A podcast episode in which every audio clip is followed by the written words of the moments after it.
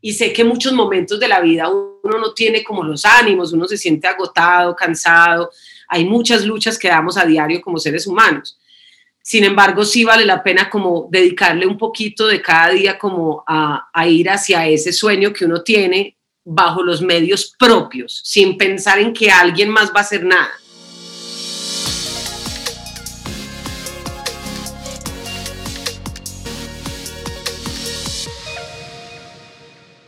Hola people, bienvenidos a un nuevo episodio de Factor Esencial. Gracias a todos por conectarse nuevamente con nosotros en este programa que lo único que pretende es llevar amor y buena energía a través de una conversación. Y hablando de buena energía, hoy estamos con una mujer que sin duda alguna es sinónimo de, de buena energía, sinónimo de lucha, de perseverancia, de entrega por lo que se ama, una mujer apasionada, de esas que no se dan por vencidas fácilmente, de esas que se mete por la ventana cuando le cierran las puertas, de esas que se hacen escuchar y exigen respeto, de esas que con trabajo, dedicación y coraje se ha ganado un espacio en el corazón de muchas personas. Hoy está con nosotros Pamela Ospina. Pamela, gracias de todo corazón por tomarte el tiempo de, aceptar esta invitación y venir a contarnos un poquito de tu historia. Qué nota, no, mucha alegría de estar acá, me parece muy bacano, gracias a ustedes por la invitación, qué chévere, bacano y además qué introducción tan bonita. Pude haber dicho fácilmente todo lo que haces, que te dedicas a la música, que eres baterista, que eres comediante y haces mil cosas más, pero quería de verdad empezar el episodio enalteciendo desde el ser y no desde el hacer. Y siento que para mí eres todas esas y cada una de las palabras que que te dije y antes de comenzar te lo dije, que, que me gustaba como que esa bandera que, que has decidido tomar, esa bandera que, que, no es fácil llevar, sobre todo en este mundo muchas veces machista, muchas veces que, que todo lo que quiere como que meter en cajitas y darle nombres y tú como que te sales por el contrario de esa caja y dices, no, no hay que marcar, no hay que encasillar, hay que hacer es uno mismo. Y leyendo mucho y escuchando mucho sobre ti, me cautivó el hecho de que siempre estás en pro de ser quienes somos, o sea, de no seguir culturas, modas, promedios, prototipos. Y creo que esto le hace mucha falta hoy en día al mundo, reconocer que todos somos diferentes y que en estas mismas diferencias yace la perfecta imperfección. ¿Por qué crees que sea tan importante el ser uno mismo y sobre todo para ti qué ha significado el, el ser original? Pues, em, a ver, son varias cosas. Por un lado, eh, al inicio de mi vida, yo la verdad no sabía que yo era tan original.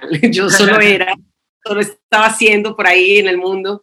Y cuando la gente empezó como a decirme como, ay, escogiste la batería y eso es de hombres, y que la comedia y eso es más de hombres, y yo, yo era como que, ay, Dios mío, pues como que yo no sabía que tenía que pedir permiso antes de, hacer lo que amo hacer, ¿cierto? Como que, ay, venga, y esto que es el área más de tal o más de cual. Siento que eh, la comedia en particular me ha enseñado muchísimo como que si uno es genuino, si uno es auténtico, si uno es uno mismo, entonces realmente sí tiene algo distinto que ofrecerle a las personas y es mucho más gracioso, ¿cierto? O sea, como que fingir, la gente siente como que tú no sientes lo que estás diciendo y creo que la risa viene como de esa autenticidad, de, del momento en el que uno siente como que hay una confabulación entre el que lo escucha uno y uno y esa conexión solo se puede dar a través de, de ser uno mismo. Eh, no creo que sea un camino del todo fácil porque, pues como tú lo has dicho, eh, en Latinoamérica en general, pues como que todavía nos falta un poco respecto a, entender como otras feminidades y otras maneras de ser que no son como ese deber ser que nuestros padres o abuelos nos inculcaron. Eh, sin embargo, creo que cada vez he constatado más que no tiene ningún sentido tratar de ser otra cosa que no sea uno. Finalmente las personas, eh, pues siento que, que perciben eso y que es mejor que lo odien a uno por ser uno a que lo a que, a que digan como, ay, no, no sé, ella como que no es verdadera, o, ¿cierto? que sientan esas energías donde realmente no, se siente que no estás siendo tú. Y creo que cada vez eh, uno tiene que impulsarse más hacia eso. No es fácil, a veces, pues justo este año como que yo me enfrenté como a volver a entender cosas desde ahí eh, ya me, yo ya me sentía muy yo misma, pues, y muy empoderadita, y sin embargo siempre llegan otras circunstancias como también a, retarlo a uno en esos sentidos, y, y, no es fácil, pero definitivamente es mucho más hermoso cuando uno siente que la gente conecta con uno desde lo real. Y eso te iba a preguntar, sobre todo en, en, en qué momento te, te encontraste, porque yo siento que hoy en día estamos en medio de tanto ruido que sentimos que, que, el silencio es el caos y el ruido es como que la parte tranquila y nos gusta estar en esa zona de confort muchas veces, no sé si te has sentido así, y yo creo que entre más ruido escuchamos, más difícil es escucharnos a nosotros mismos. ¿En qué momento como que te detienes a, a, escucharte, valga la redundancia, a decir, no, yo quiero ser esto, o no más bien yo quiero ser esto, sino yo soy esto? ¿Con qué, pues cuál fue como que ese antes o después que te permitió encontrarte. Y lo digo porque muchas personas nos están escuchando, viendo y sienten como que están en esa cajita y quieren salir. ¿Qué te llevó a ti como que a romper esos esquemas? Yo creo que la invitación es que la gente entienda que no es una sola vez que uno ya me encontré, supe quién soy y ya de en adelante no tengo dudas, no tengo eh, tambaleos o cierto eh, creo que ha habido en mi vida diferentes momentos que me han mostrado como que el camino de ser lo que soy es, es realmente el, el, el principal, el, el, que debo tomar. Eh, por un lado, pues cuando eh, me fui de la casa de mis padres, que eso es, para todo el mundo es como un momento ahí como de independencia y tal, para mí fue muy en defensa de quién soy, como que la decisión de irme más allá de algo económico o lo que sea, era si necesito seguir cultivando la persona que soy, no puedo estar ni negándola ni, ni tratando de ser otra cosa, porque entonces de pronto a mi mamá le gustaría que yo fuera más así o asado, ¿cierto? Ese tipo de cosas que a muchos les da como por ese lado de la familia. Por otro lado, el escenario, como que siento que soy muy libre en el escenario, me siento yo, yo no me siento más poderosa y más tranquila y más yo misma y fluida que en el escenario. Es el lugar donde más me siento así.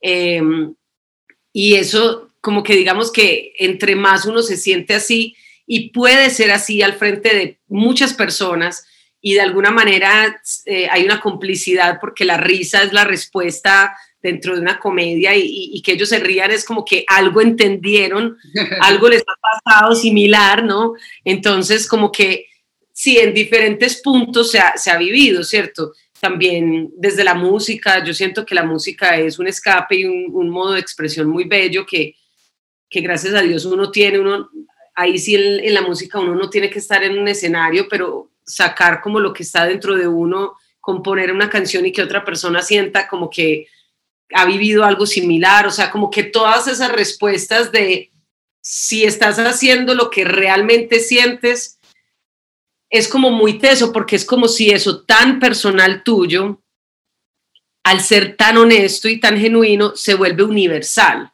y todo el mundo puede conectar con eso.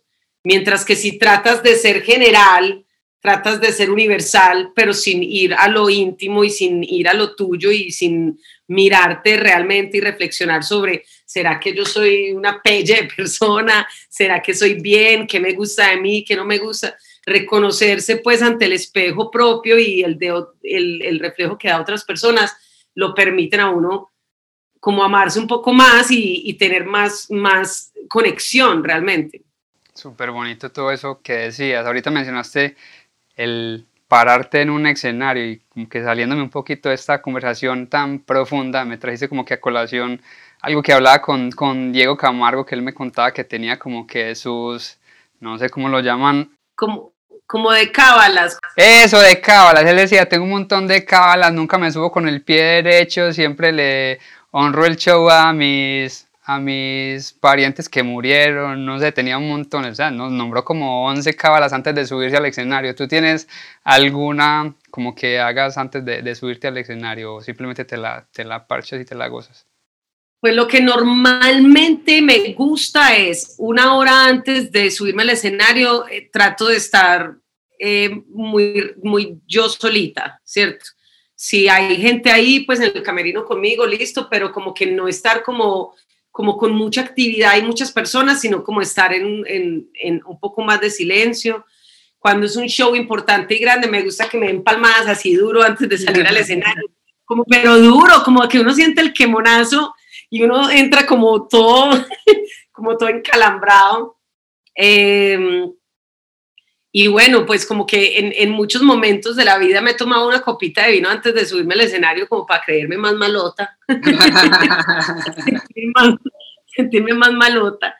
Pero, pero realmente más que todo es eso. Yo, yo no sé honestamente cómo todo funciona, porque uno a veces dice, yo hago esto, hago lo otro, pero realmente es una magia muy grande cuando uno sale al escenario y el público de verdad sí está ahí dispuesto y todo fluye y eso es una belleza a mí me gusta mucho hablar con el público. Entonces siento que eso también da, es como un cábala también de alguna manera porque, porque da otro modo, da, da otra conexión, porque hace que ese show sea irrepetible. O sea, que sea algo que nunca más alguien va a poder como presenciar. Y siento que los shows de comedia y cualquier espectáculo, pues hoy en día que la gente le encanta como las luces y, y el humo y toda esta cantidad de vainas, realmente como hacerlo más personalizado en el sentido de esto es una experiencia única para ti, eh, pero no desde la parafernalia, sino desde el hecho de que tú estás incluido acá, pues creo que, que funciona muy bien. Entonces, si algo, eso es como uno de los cábala, pues como que antes de salir, como que medio miro por encima y ya cuando entro y siento la energía de la gente, digo, ah, bueno, pues eh, eh, este tiene ganas de que lo moleste. Este, este, este aquí como que, ay, hola. ¿Algún día te has, te has, te has enfrentado a un público que, que, no responda, por ejemplo, y que te digas, ay, marica, ¿por dónde me meto? Esta gente no se quiere reír o qué. Siento que entre más uno crece en la comedia, menos se da pues como esa, esa posibilidad de que todo falle. Pero sí, una vez me invitaron a una fiesta privada, pues como que un, era un, eh, una despedida de solteras. Y entonces me dijeron, no, ven, es que a mi hija le encanta lo que tú haces y es la despedida de solteras y súper bacano. Entonces yo antes de montarme igual pregunté, bueno, pero quieren que sea full Pamela, porque yo puedo ser pasadísima, o quieren que sea como que, bueno, pues más o menos, o sea, chistes más familiares o qué. No, full Pamela, sea full Pamela. Y yo, listo, voy a hacer full Pamela. Y entonces cuando empecé a hacer pues como el show, y, y ni siquiera empecé como con cosas muy horribles, pero sí como con dobles sentidos así sexuales, como que yo dije, como bueno, uno soltera va a una fiesta y uno al principio es bostezando porque está aburrido y después es como para mostrar su máximo potencial, como... y unas señoras ahí serias, pero así serias, serias. Y yo, ay, me puche, ¿cómo así? Bueno, seguí, ta, ta, ta, y esas señoras, pero cuando una de esas señoras le tapó y todos los oídos a una niña que tenía al lado de como de 15 años, yo, ¿qué está pasando? Entonces, yo ahí dije, no, pues no, voy a cambiar como lo que estoy diciendo, porque era obviamente muy para despedida de solteras lo que estaba contando, entonces ya empecé a hablar como de otras cosas más familiares, o pues que el bebé feo, que el, que el mal aliento, que la ida al baño, que cosas pues como más, sí, más como para todo el mundo, y, ahí ya se empezaron a reír y la gozaron y súper bien y nada. Y cuando me bajé del escenario, ah, bueno, entonces mientras estas señoras estaban muy tensas, había otro grupito de nenas atrás cagadas de la risa, pero así, pero era un grupito pues de nenas más jóvenes y muertas de la risa. Y entonces, claro, cuando después pregunto yo, pero ¿qué pasó con estas señoras? O sea, y eran de una congregación mariana, esas señoras. Y yo, pues, ¿para qué me invita aquí a hablar mierda así de sexo al frente de una señora de la congregación mariana? Y yo estoy convencida hasta el día de hoy que eso fue un experimento psicológico de parte de la señora que me contrató. Esa señora, o sea, ella se reía y yo creo que ella quería como que las otras se, pues, se atormentaran la vida un ratico, pero yo como solucionaba, igual todo el mundo quedó contento al final. Pero sí, eso es una clara muestra de, es que yo puedo decir, como yo soy la mejor comediante de Colombia, yo puedo decir eso, ¿cierto? Pero realmente hay tantas personas en Colombia y tienen unos gustos tan diversos que puede ser que otra persona que tenga otro ritmo, otro estilo, otra cosa, pero encaja más con lo que ellas piensan, pues les va a parecer más charra, ¿cierto? O sea, les va a causar más gracia. Entonces uno no se puede como meter en esas películas del todo, sino entender como si uno ya se conoce y uno ya sabe cómo es, entonces entender también cómo, cómo jugárselas con el público. A veces uno le toca pues como hablar ante gente que quizá no sean el público de uno y otras veces es el show de uno y ya el que fue y pagó boleta ya sí pues ya supo a qué vino. ya no hay nada que hacer. Y sabes qué lo, que lo bonito, que esto en parte en la comedia, pero si cogemos esta partecita de la conversación y la llevamos a otros planos, es también decirle a la gente, siempre hay un nicho para absolutamente todo. Yo siento que a veces mucha gente tiene miedo de mostrar eso que es diferente en él porque ve que nadie más lo está haciendo o pocas personas lo están haciendo, entonces cree que va a fracasar porque no es que nadie lo está haciendo. Y cuando tú coges eso en lo que eres tan particular, en lo que eres tan, tan tú, y lo muestras al mundo, siempre va a haber un nicho dispuesto a consumir eso que tú estás haciendo. Y es bonito partir desde esa comedia y llevarlo ya a la vida real y decirle a la gente, venga, esos postres que usted hace que son tan diferentes, que está revolviendo panela con un montón de cosas, no, pero es que nadie lo está vendiendo. Saque los que siempre va a haber una persona que te va a comprar y esa te va a referir con la otra, con la otra y vas a encontrar tu propio nicho, que vas a pasar por situaciones por las que nos contabas de que hay personas que no le va a gustar, pues obviamente no somos monedita de oro como decimos en Colombia para caerle bien a todo el mundo, pero siempre va a haber alguien dispuesto a escucharnos, siempre va a haber alguien dispuesto a comprar nuestro producto y yo creo que desde ahí es bonito como que encontrarnos a nosotros mismos y encontrar ese propósito para que los demás también como que se enamoren de eso que nos apasiona. No sé qué, qué opinas tú al respecto. Sí, yo creo que es totalmente cierto, porque, o sea, si hay gente que come pintura, ¿cómo no va a haber un fan de uno? O sea, tornillos. Ahí había uno en Story Channel que comía tornillos. Imagínense, o sea, para los gustos hay, ya postrecitos de panela con tornillos, excelente. pues esa persona te las va a comprar.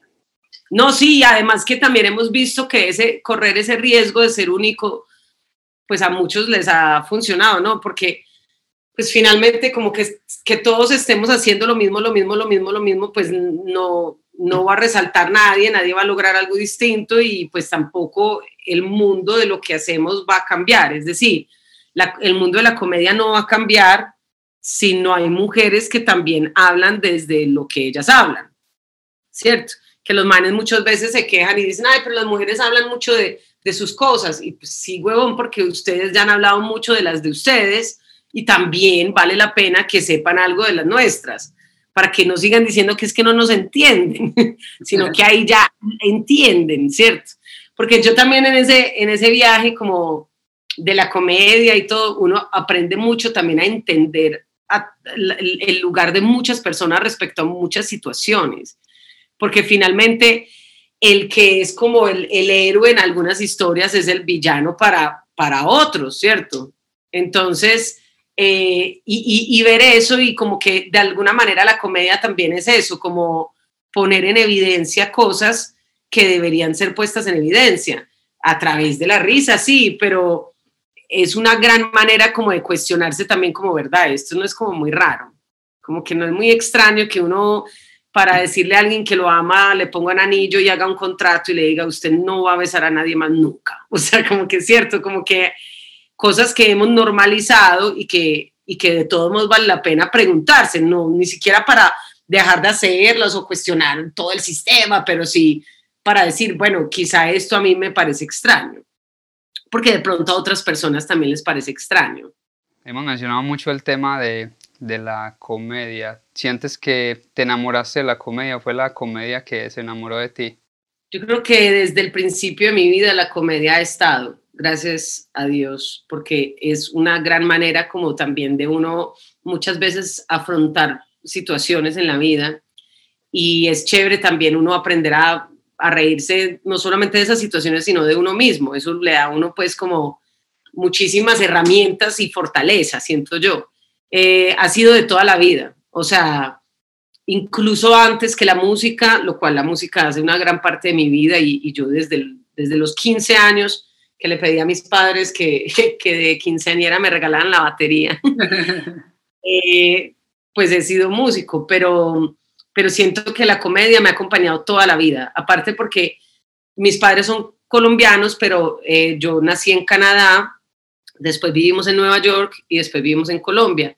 Entonces, en ese proceso, pues la comedia, el stand-up comedy eran grandes influencias para mí y los seriados gringos, pues, que Friends y esas vainas.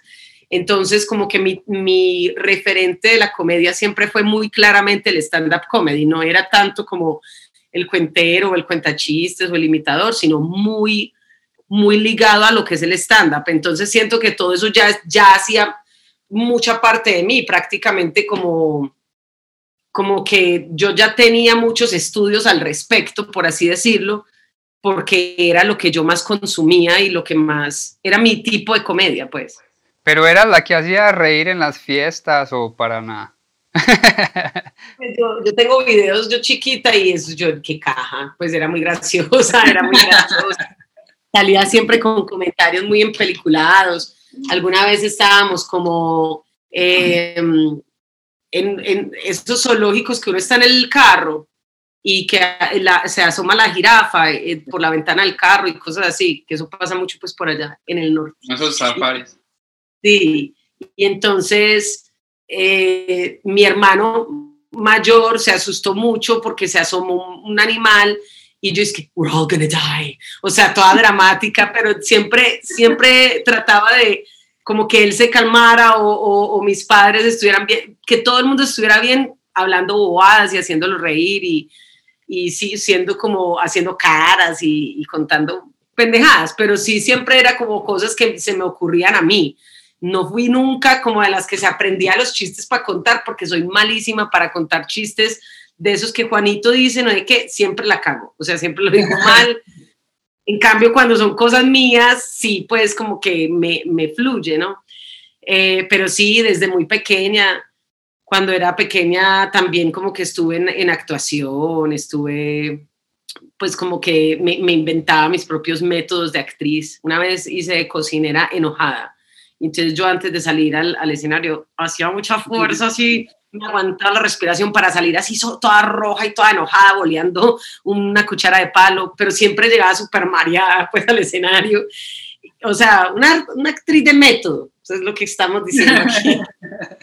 Y como que así estuviera en un, en un concierto donde yo era la baterista, me pasaban el micrófono, presente esta canción y siempre me salía chistes. O sea, como que rompía yo como todo eso, si, si era una banda de rock gótico, todo el mundo así, todo darks, y yo decía una pendejada, como que había, un, daño en el sonido, esto pasa hasta en las mejores familias, o sea, como que salía con pendejadas y, y, y, sí, pues como que era, es, es, una parte indivisible de mi personalidad. Y desde el, desde el que irán, sobre todo para, para esas personas que, que nos ven y nos escuchan, que tienen miedo como que a salirse de esa caja de la que hemos mencionado durante todo el programa, no solamente por miedo, digamos que a los demás, sobre todo a los papás, de saber si me van a apoyar o no me van a apoyar. En tu caso, digamos, tu familia, ¿cómo lo tomó? Porque no es fácil, pues es fácil decir, ok, voy a dedicar a ser abogado, médico, pero cuando tú dices, mamá, papá, lo mío es la comedia, ¿qué pasa en ese momento? Yo creo que yo ya, ya les había dado suficientes como vistazos de que no iba a ser exactamente lo que ellos quizá habían pensado que iba a ser. Eh, como que ya, ya al final no les llegó como una gran sorpresa. Mi papá dijo, eso es, eso es, toda la vida eso era para usted, mija. Usted es comediante desde chiquita. Mm, yo creo que como mujer, pues de todos modos, como que ya los había, entre comillas, decepcionado. Digo entre comillas porque yo creo que finalmente los padres, por más que tengan una idea súper clara que ellos se hicieron en la cabeza de lo que ellos quieren que uno sea, en el fondo, si ellos ven que uno está triunfando en lo que quiere hacer, pues bueno, ya, o sea, le está yendo bien, ¿cierto? Pues como que ya empiezan a cambiar el chip. El inicio es el complicado, donde ellos no saben si a uno les va a ir bien haciendo esa locura que uno decidió hacer. Y, y ahí es donde uno tiene que ser fuerte y creer más en uno que en todas esas voces que van a, ser detractoras. De todos modos, eso es un camino que no creo que sea sencillo para nadie, porque las expectativas de las personas eh, muchas veces nos pesan, pero no nos pueden pesar más de lo que nos, nos debe pesar como esa tranquilidad o felicidad que nos da el ser nosotros mismos. Es un camino, no puedo decir como que simplemente como que, ay, bueno, si tú quieres ser tal y tal, hágale y no importa nada.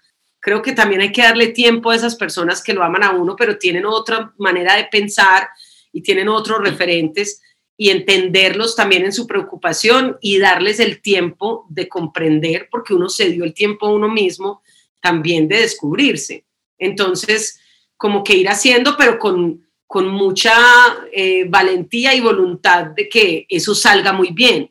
Porque finalmente, con toda seguridad, si las personas de, no sé, del mundo, si todo Twitter habla mal de ti, primero, ellos no están hablando mal de un montón de gente, te están, están hablando mal de ti. Mi mamá una vez me dijo que, que los, ¿cómo es que es que los árboles que más frutos dan es a los que les tiran piedras? Pues.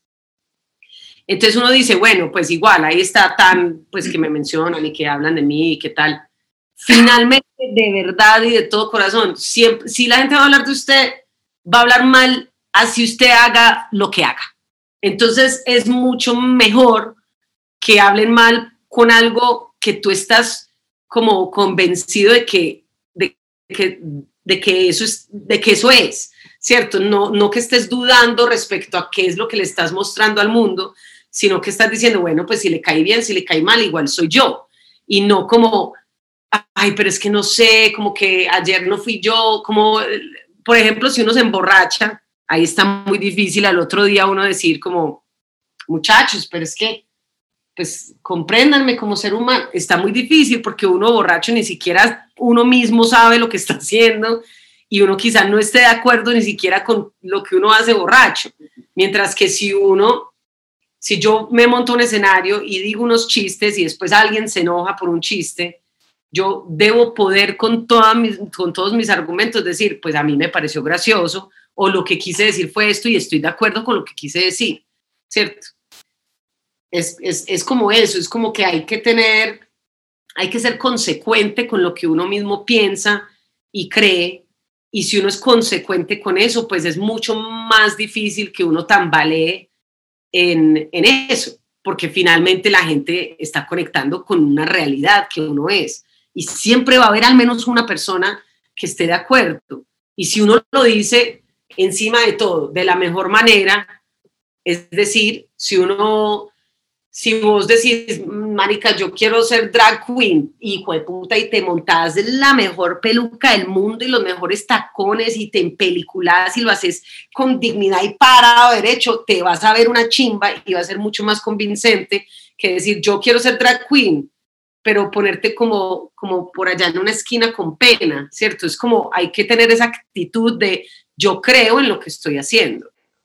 Yo creo que es tan teso eso que, pues eso mismo que estás diciendo, porque inclusive le pasa a uno en la calle, vos ves quién está como que tambaleando como lo estás diciendo y cuando ves una persona tan segura de sí, uno como que, a la madre, ¿qué está pasando aquí? Y es muchas veces, por ejemplo, pasaba en las discotecas o cuando salíamos, yo digo como esto era muy viejo, pero cuando estaba por allá en Medellín, vos veías el, la mesa y la gordita muchas veces, en medio de todas las que estaban más queridas, era la que más llamaba la atención y la que los manes iban y se le acercaban, pero era como que por la, más, la seguridad que daba esa mujer, no la tenía ninguna de las otras. Y creo que viene mucho como que a colación con todo lo que estás diciendo, es el hecho de, pues, de creérsela, esto soy yo y pues me vale lo que, lo que los demás piensen. O sea, hay una película muy bacana en Netflix que es de una monita gordita que se, que se cae al suelo y se daña como una parte del cerebro y cada que se para el espejo se ve súper mamacita. No sé si has visto esa película.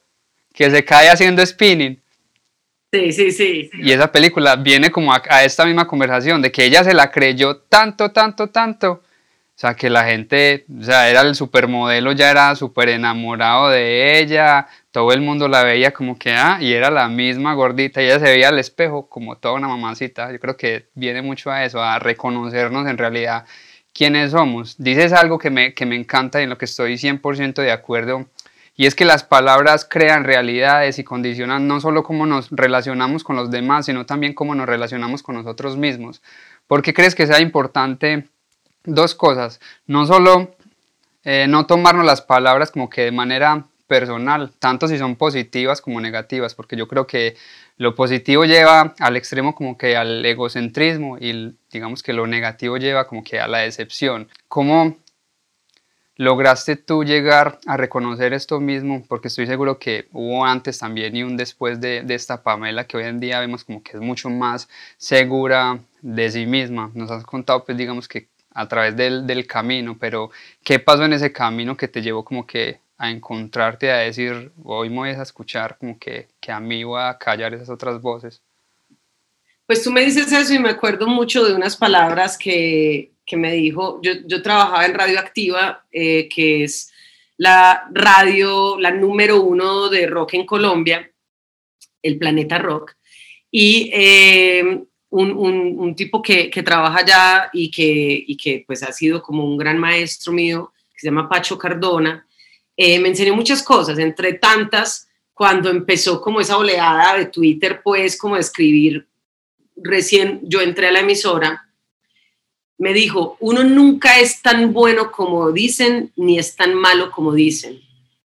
Y yo, cada vez que recuerdo eso, porque claro, a veces a uno también se le olvidan las cosas, eh, caigo en cuenta que sí, o sea, como que las personas que lo alaban a uno y todo eso, eh, a veces también se pasan porque son como que, eres la mujer más perfecta, soy cero la mujer más perfecta, ¿cierto? Cero la mujer más perfecta, pero intento con mucha fuerza ser mejor cada día.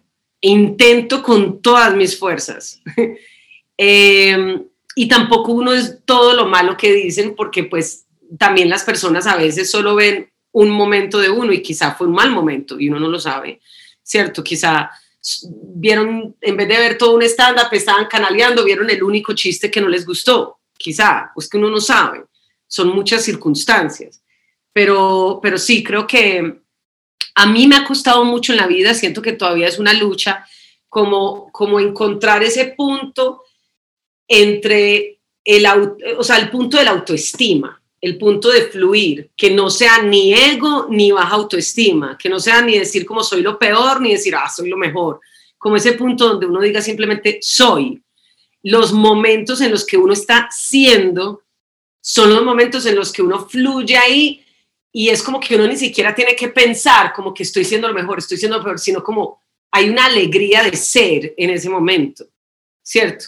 Incluso si es un momento triste, porque es que también uno tiene que llorar cuando hay que llorar, o sea, también la pendejada que se inventaron hace poquito de que hay una lucha ahí como que entre los que dicen la salud mental es importante y los que dicen como solo buenas energías, sacúdete de lo malo, eh, hacia lo bueno. No, marica, uno también tiene que llorar a moco tendido, o sea, también hay que estar tristes y, esas tristezas, pues no es volverse emo, pero también es, hay que disfrutar el hecho de que esto es un momento en mi vida que me genera este dolor y lo tengo que vivir, porque es que si no lo vivo, ese dolor se va a quedar enganchado a mí el resto de mi vida y voy a seguir actuando como una persona herida, ¿cierto? Entonces, eh, yo siento que es encontrar ese punto medio ahora, que es difícil, sí, pero... Eh, cuando uno está haciendo, no está tanto pensando en qué es lo que se está haciendo, sino que uno está haciendo porque está haciendo. Empezamos a hacer algo por, digamos, muchas veces por el dinero.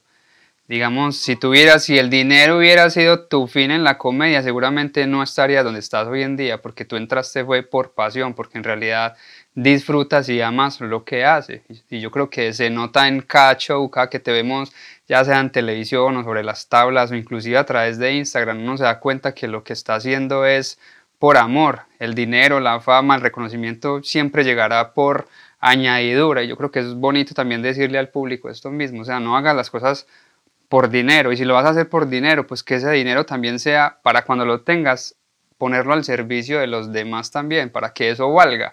Porque si no, siempre vas a trabajar por dinero y no el dinero, pues como que trabajando por, por uno. No sé si a eso era como lo que, lo que te refería. No, eso es parte, sin duda. Y es que la gente, mire, yo tengo em, ese especial de media hora en, en, Netflix que está en la serie de Locombianos, estuve en Masterchef Colombia, este, Masterchef Celebrity, pues he estado como en muchas diferentes cosas que la gente diría como que, ay, eso es una cosa gigante.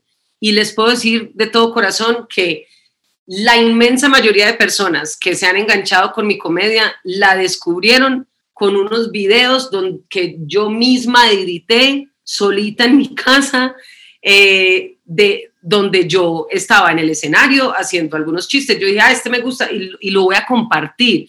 ¿Por qué? Porque no, no se trata solamente de que la gente vaya y pague una boleta para verme, por supuesto, es mucho más bacano, pues, porque hay todo un show, porque es una experiencia única, por todo lo demás. Pero realmente creo que, que es eso, que la gente no, no sabe que sí es, sí es posible hacer las cosas uno. Esas otras cosas me han invitado por eso que yo hice sola, juiciosa. Y desde el primer video que yo edité y monté, al, a un año después, la diferencia en seguidores, la diferencia en los shows fue tremenda, fue increíble y fue porque yo misma me senté a hacer eso. Entonces, siento que muchas veces uno está esperando que llegue como, como el Mesías ahí a reconocerlo a uno, a, darle a uno la gran oportunidad, a darle a uno el aval de que uno es bueno en lo que hace o de que vale la pena ser escuchado. Y, y muchas veces realmente se trata de uno, uno hacerlo por uno y sé que muchos momentos de la vida uno no tiene como los ánimos, uno se siente agotado, cansado, hay muchas luchas que damos a diario como seres humanos. Sin embargo, sí vale la pena como dedicarle un poquito de cada día como a, a ir hacia ese sueño que uno tiene bajo los medios propios, sin pensar en que alguien más va a hacer nada si los medios propios son escribir un chiste, si los medios propios son componer una canción, practicar el piano, eh, hacer abdominales, lo que sea, pues que en su caso sea, ¿cierto? Pero es, es como eso, como que hoy en día hay muchas maneras de aprender cosas, para eso está YouTube y Google y todo lo demás, y no hay que esperar solamente como esas oportunidades, entre comillas, que nos da la vida, sino que la vida nos tiene que encontrar trabajando. Es como, no me acuerdo si fue Borges que dijo que la inspiración lo encuentra uno escribiendo. Entonces, creo que también eso es, es, muy importante, pues como que hay que darle, hay que darle y hay que darle y no pensar que es que, ah, no, pero es que claro, si salió en Netflix, a mí Netflix no me dio ningún sentido lo que me han dado esos videos que yo misma edité en mi casa. Cuando te pones a ver esos videos de esa época que, pues no sé, ¿qué sentimientos tienes? pues yo he estado como reposteando algunos porque como Reels ya cambia como la manera en que se ven las cosas en Instagram, pues vuelvo a poner y, uy, me, me pare... por un lado, algunos que veo digo, wow, cómo he crecido desde ese momento ahora, y otros son como que, uy, pero esa idea estaba muy buena porque, porque eh, pero sí, pero en general me, me dan a entender dos cosas. Una es que sí he hecho este camino como, como a pulso y con mucho amor, eh, y otro es que he engordado y desengordado demasiado en los últimos años, porque estoy así, otros estoy así. Pues depende de la cámara. ¿Cómo? Dependiendo de la cámara con la que te están capturando ese día. Es como lo que dicen que es que la cámara aumenta 10 kilos, pero yo creo que tenía como tres, tres cámaras a la vez puestas. Sabes que me parece muy bonito con, con, todo lo que nos has contado, que te has disfrutado el proceso al 100% y yo siento que hoy en día, digamos que con este mundo, ni siquiera es el mundo, es el mundo digital que nos exige una velocidad impresionante a la que muchas veces ni siquiera estamos preparados para ella y no nos detenemos como que a estar presentes, de eso que nos decías ahorita, estar presentes y disfrutarnos y ver esos videos de hace dos, tres años y decir cuánto he crecido, cuánto he mejorado o qué tengo por mejorar, pero creo que es una invitación sobre todo al hecho de, de estar presentes. A veces vamos a unas velocidades tan rápidas que no nos detenemos a escucharnos como que con, como decíamos al principio, yo creo que hace muchísima falta, hace mucha falta ese, venga, pare, escúchese, escuche a su familia muchas veces que nos sentamos a comer y ni siquiera sabemos qué está diciendo la mamá, el papá por estar ahí pegados de un celular que al fin y al cabo el que está detrás de esa pantalla ni sabe que nosotros lo estamos viendo y le estamos dedicando toda la atención a una persona que ni siquiera sabe que nosotros la estamos viendo en ese momento y estamos perdiendo como que el foco de en realidad disfrutar del, del estar presentes. Estamos viviendo en un mundo como si no nos fuéramos a morir mañana o pasado mañana. Creemos que la vida nos pertenece y que vamos a estar aquí para siempre y por el contrario es como que decirle a la gente, venga, deténgase ahí siquiera cinco minuticos y piense qué es lo que está haciendo, piense qué decisiones está tomando, piense hacia dónde quiere ir, dónde está ahora y dónde quiere estar mañana. Porque ese es otro de los problemas, que estamos quejándonos del día de ayer, pero o sea, ¿qué hice ayer para cambiar el presente? Entonces, ¿qué vas a hacer en 10 años? ¿Te vas a seguir quejando del pasado y quejándose de, los gobiernos, los gobernantes, el algoritmo? Pero es en realidad porque no tomaste las decisiones, mucho menos las acciones que se requerían para estar en el lugar donde soñabas estar. Porque un sueño es un, solamente un sueño, si uno no se despierta y le pegan así como, como te pegan a ti antes de salir al, al escenario. Pues despierte viejo, que es que es hora de la función. Pero si usted no se despierta, esa función pasa y nadie se rió y ya, entonces soy el malo y ya me echo a la pena y ya soy la víctima y el mundo está contra mí. Pero no busca como que esas salidas en las que tú nos contabas de hacer reír a esa viejita, o sea, la vida a veces le tira unas bolas curvas que uno dice, ay marica, en medio de la presentación tengo que cambiar y ya tenía todo el monólogo preparado, pero esta gente no se está riendo, venga que es que tengo que hacer otra cosa, porque entonces voy a salir de aquí, todo el mundo va a decir, esta vieja es muy mala, esa vieja es la peor. No. sí, tal cual, así tal cual es. Sabes que había uno, ya como que terminando, había algo muy bonito que decías que desaprender para aprender quiénes somos realmente. ¿Cómo llegamos a esto y qué tuviste que desaprender tú en este camino hacia este, digamos que encuentro personal? Yo creo que yo me mantengo desaprendiendo cosas.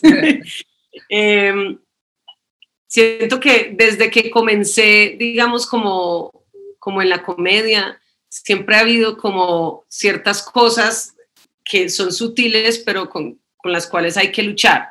Una, yo contaba el otro día la anécdota de que una vez fui a un programa y, y, fui con unos tenis nuevos, nuevecitos, me los había acabado de comprar. Y, y, que no, que tenía que salir con tacones, que no, que tenía que cambiarme la chaqueta, que no, que tenía que plancharme el pelo. Y eso no me ha pasado solo una vez, sino que varias veces dentro de canales de acá, de Colombia.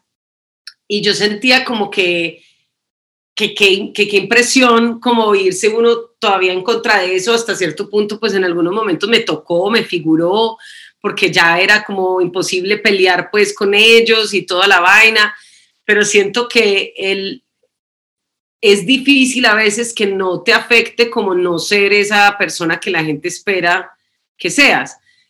Pero luego uno se tiene que acordar como quiénes son exactamente esas personas que esperan que tú seas de otra manera, ¿cierto?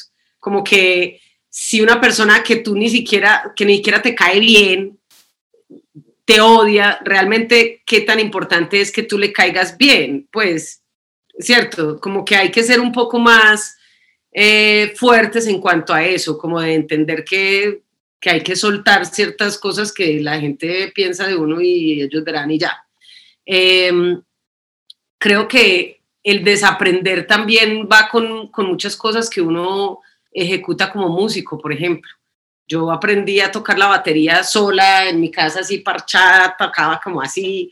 Y cuando ya un maestro me dijo, mira y mueva la muñeca así, tan, y agarra esta técnica, pude estallar pues, y, explorar mucho más la música, porque uno cree que las reglas lo van a volver a uno como, como más limitado y mentiras que muchas veces esas reglas le ayudan a uno a ganar, como en el ajedrez. Si uno no sabe cómo se mueve el caballo, pues uno no va a ganar, ¿cierto? Y no es algo que lo limite a uno simplemente. Entonces también como reconocer cuáles son las cosas que son simplemente así es que el mundo se ha movido, pero no es necesario ser esa mujer o ser esa persona. Y cuáles son las otras cosas que son como, estas son reglas como que podemos moldear y con las que podemos jugar para hacer lo propio. Em, sí, pues definitivamente, y desaprender, pues desaprender el machismo. Yo creo que todos hemos tenido mucho machismo porque nos hemos criado en el machismo y así uno sea mujer, uno también se crió en el machismo y a veces piensa cosas machistas y tiene que como que sacudirse y entender que no es así. Eh, la manera de ver muchas cosas, incluso hasta el amor. Uno ve las películas románticas y uno decía, uy, qué romántica esa película, qué nota, la ochentera, la noventera, y después ya cuando uno la ve más grande, uno dice, uy, eso está como muy tóxico. es entender que todo, todo va cambiando y eso está bien.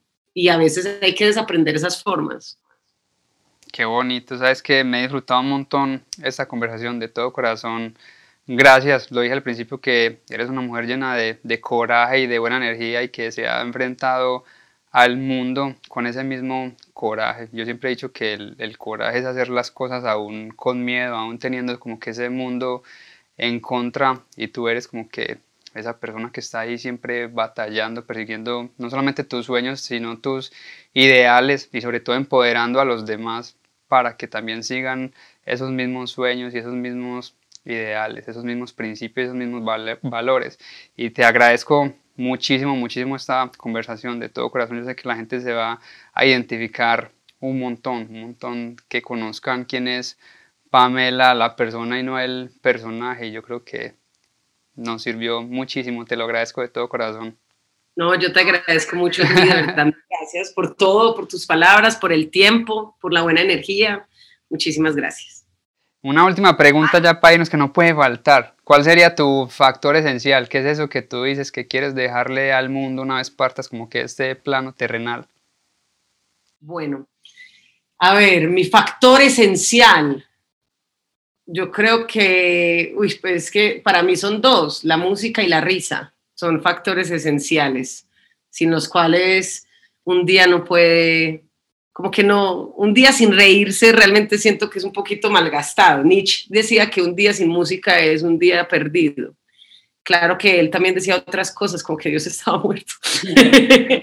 eh, pero yo, sí digo que un día en, en, el que uno no se ría genuinamente, eh, es un día en el que como que no tenía los ojos abiertos, porque todos los días le dan a uno motivos como para, para reírse. Todos los, así sea el peor día. Es más, los días más pelles de la vida son los que más risa dan después.